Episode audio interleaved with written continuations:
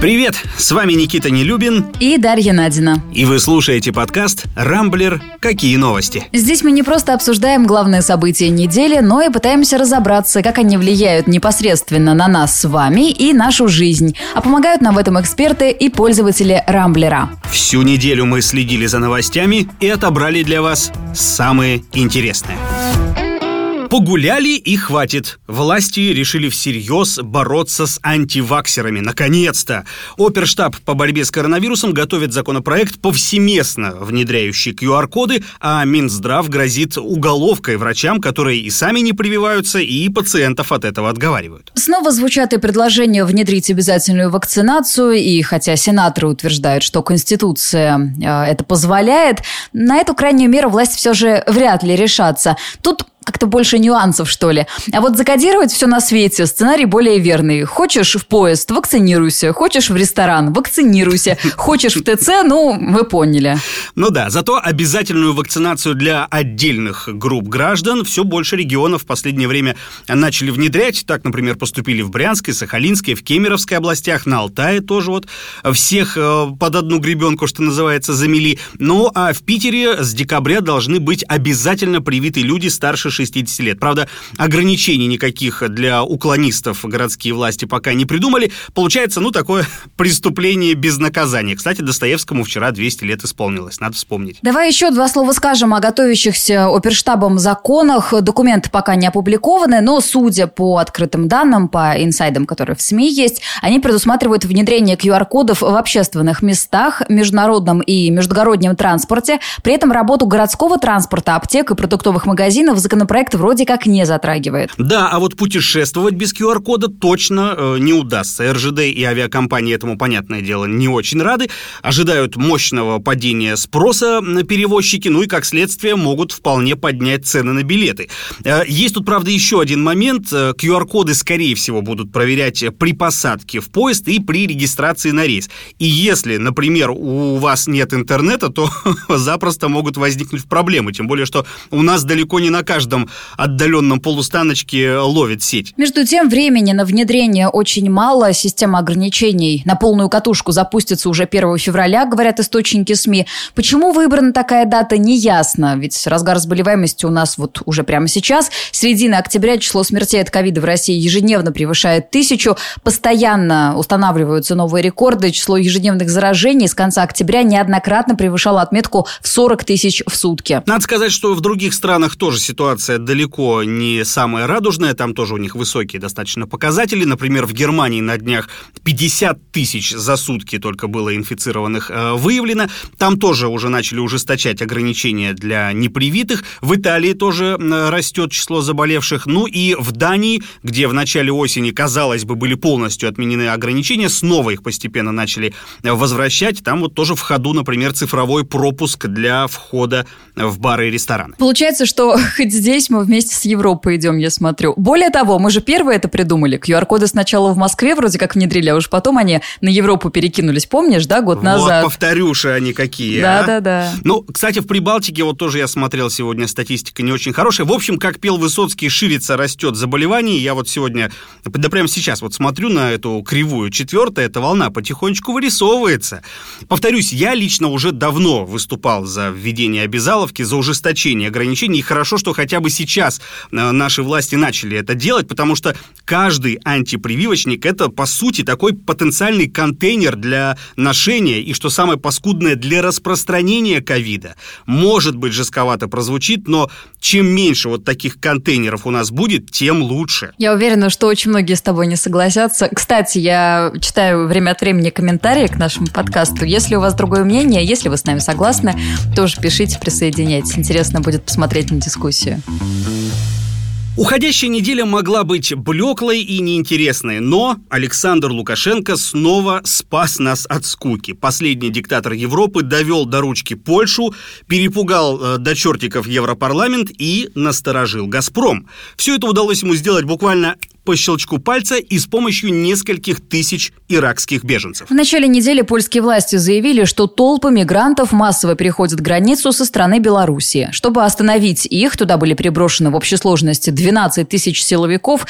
Нелегалы пытались прорваться, ломали ограждение у контрольно-пропускного пункта Брузги-Кузница, резали колючую проволоку, бросали камни в силовиков, но поляки устояли. В итоге мигранты, а в основном это граждане Ирака и Сирии, разбили палаточный лагерь прямо у колючей проволоки, где, собственно, уже пятый день сидят. Белорусы им там вроде как подвозят э, воду, еду, но нелегалы польских пограничников не слушают и отказываются уходить, требуют пропустить их в Европу, причем без всяких виз, без там каких-то других разрешающих документов, и настаивают, что на самом деле в Польше-то оседать они не планируют. Их цель Берлин, Великобритания, ну и так далее. Я просто могу говорить, пожалуйста, помогите нам, дайте пройти.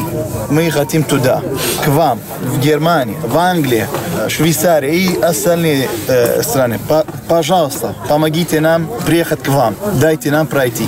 А вот смотрите, это солдат напротив детей стоят.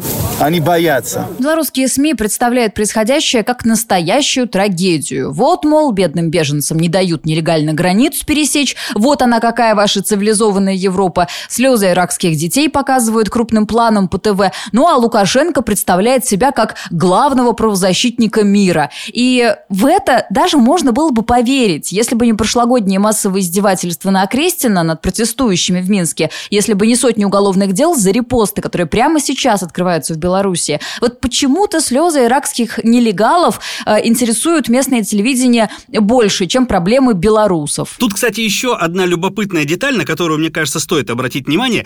Иракские нелегалы, выходят не такие уж и бедные это ребята, потому что авиабилет из Багдада в Минск стоит как минимум 50 тысяч рублей. Э, плюс сюда еще прибавь деньги там на взятки, на одежду, на временное размещение. Минимум 3-4 тысячи долларов на человека у них выходит. И давайте учитывать, что э, проделать такой путь э, даже с точки зрения логистики задача не самая простая, поэтому Брюссель логично подозревает, что нелегальные вот эти потоки миграционные Беларусь якобы сама организовывает и направляет. Если подумать, в этом действительно есть определенный смысл, потому что по Минску вон толпы нелегалов гуляют, хотя там больше трех милиция не разрешает собираться, и им хоть бы что. У мигрантов свой интерес, у Лукашенко свой. Эти люди стали буквально оружием рычагом давления для батьки. А давит он, понятное дело, на Европу. Хочет, чтобы с ним считались, говорит политолог Валерий Савельев. Понятно, что в Беларуси, которую построил Александр Лукашенко, никаких самостоятельных мигрантов, возникших неожиданно, ниоткуда, стихийно накопившийся на границе с Польшей, быть не может. Да и отношения с Европой у него сейчас никаких нет, портить нечего. Но вот восстановить эти отношения он очень хотел бы. Пограничная проблема – способ давления. Вам придется со мной разговаривать. Естественно, никто разговаривать с Лукашенко не хочет. Президент Польши Дуда даже подкрепил эту позицию разговором по поводу мигрантов с Тихановской.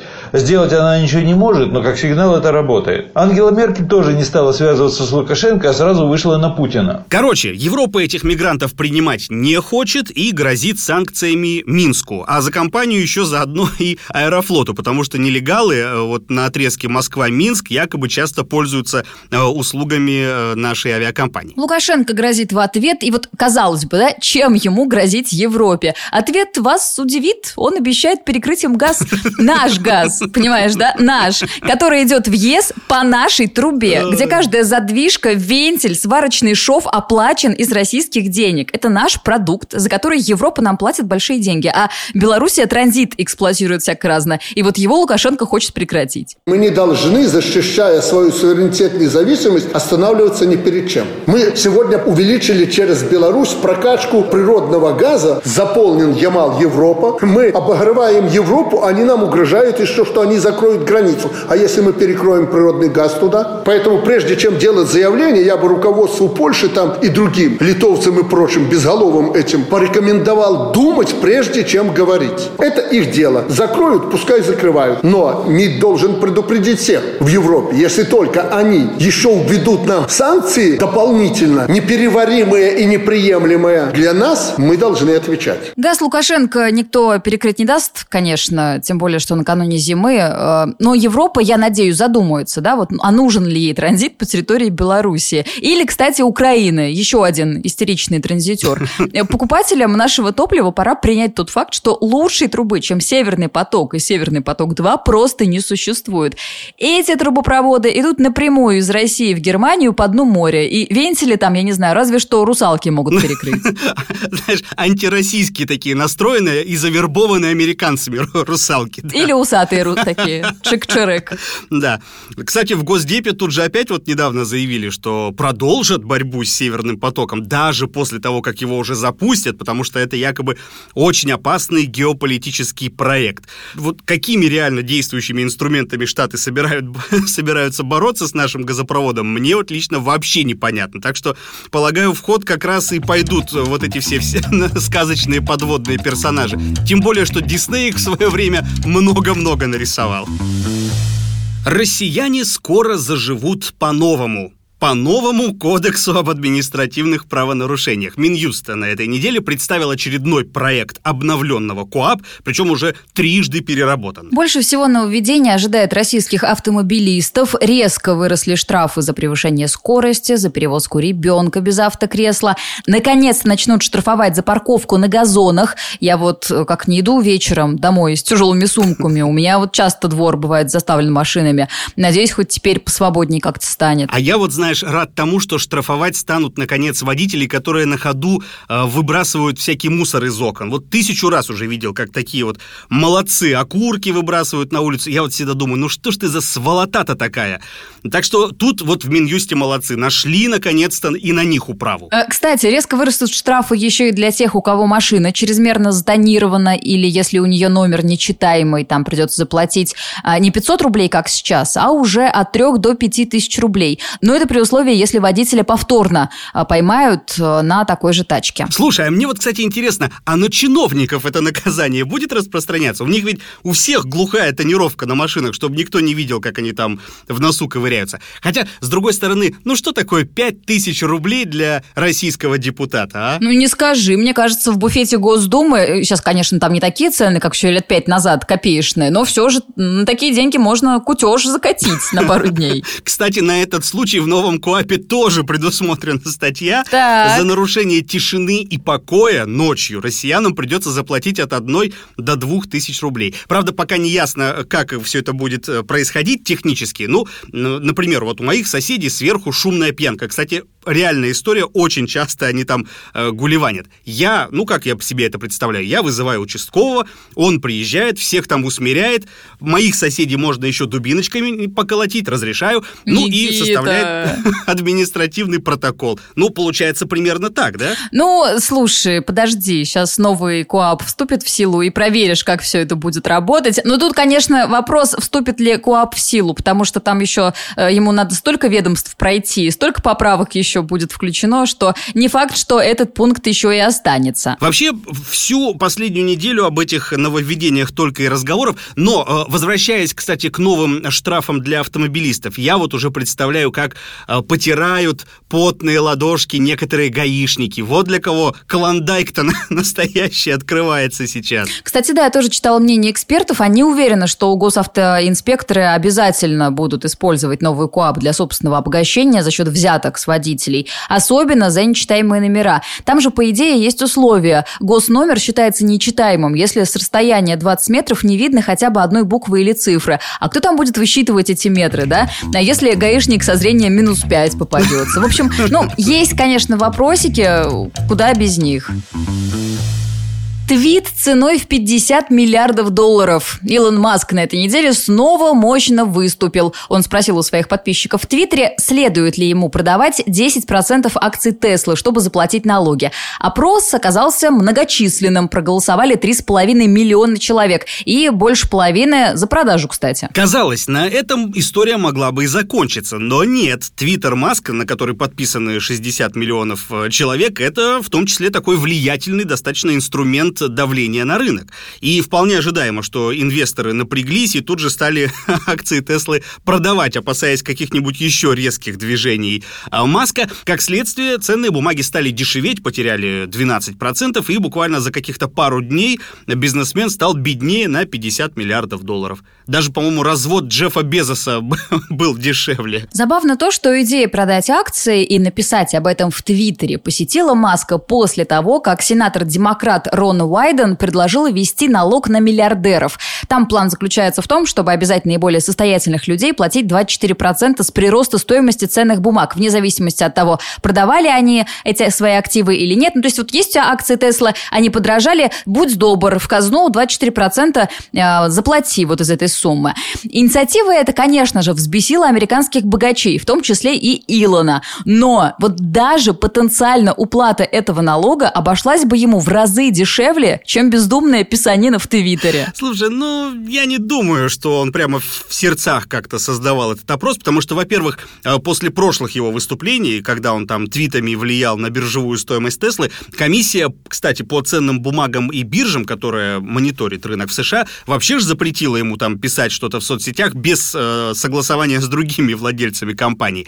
А еще там одна интересная история. Выяснилось же, что вот за день до того самого опроса Кимбл Маск, это родной брат Илона, продал свои акции Тесла больше, чем на 100 миллионов долларов. Слушай, я все равно не понимаю, а в чем выгода Ила развлекается просто. В конце концов, если ты самый, ну или почти самый богатый человек в мире, у тебя, наверное, не так много вариантов весело провести время. Маску вот, э, видимо, все приелось, кроме игры со своими и чужими деньгами. Кстати, для криптовалюты, в отличие от Маска, неделя выдалась довольно удачная, потому что биткоин вообще по капитализации швейцарский франк уже обошел. А Тим Кук, глава Apple, заявил недавно, что инвестировать там в тот же биток или эфир – это вполне себе разумная идея. И я вот теперь жду, когда, ну, не знаю, там Маск или Кук или еще какой-нибудь толстосум что-нибудь хорошее про Dogecoin скажет. А то у меня их 30 штук было куплено давным-давно. И я вот теперь очень за них переживаю.